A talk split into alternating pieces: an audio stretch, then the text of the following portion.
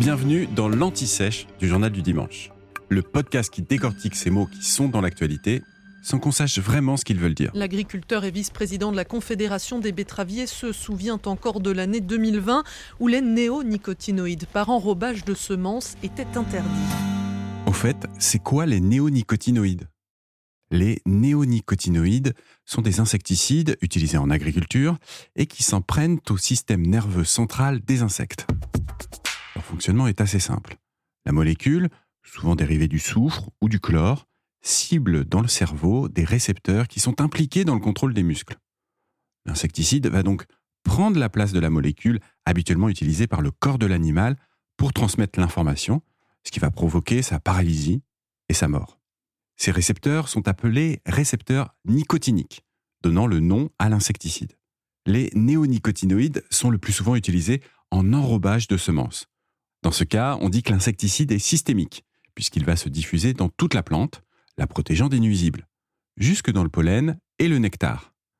Et à l'époque, ça semblait être un avantage par rapport aux insecticides en pulvérisation, car cela les rendait plus précis.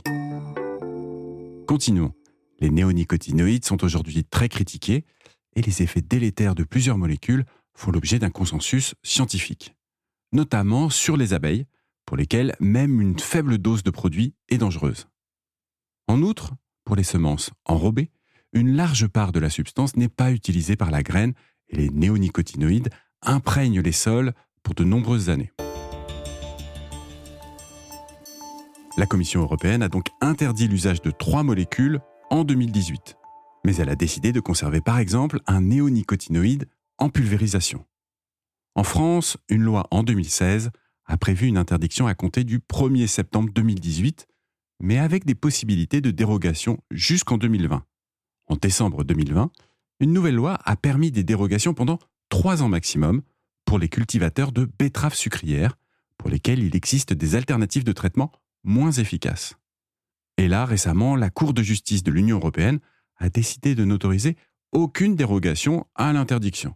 Et la France, un peu contrainte, a accepté de s'y plier, devenant ainsi le seul pays en Europe à interdire tous les néonicotinoïdes. Et pour finir, sachez que la betterave sucrière, dont on extrait du sucre donc, est une spécialité française.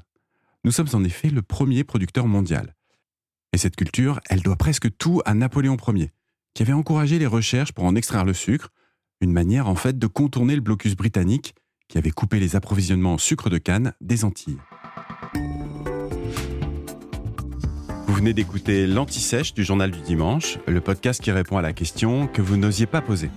Je suis Vivien Vergniaud et si vous avez aimé ce podcast, mieux si vous voulez écouter d'autres épisodes préparés par la rédaction du JDD, c'est facile. Abonnez-vous, suivez-nous, c'est gratuit. On vous donne rendez-vous trois fois par semaine en podcast et tous les jours sur le JDD.fr. À bientôt.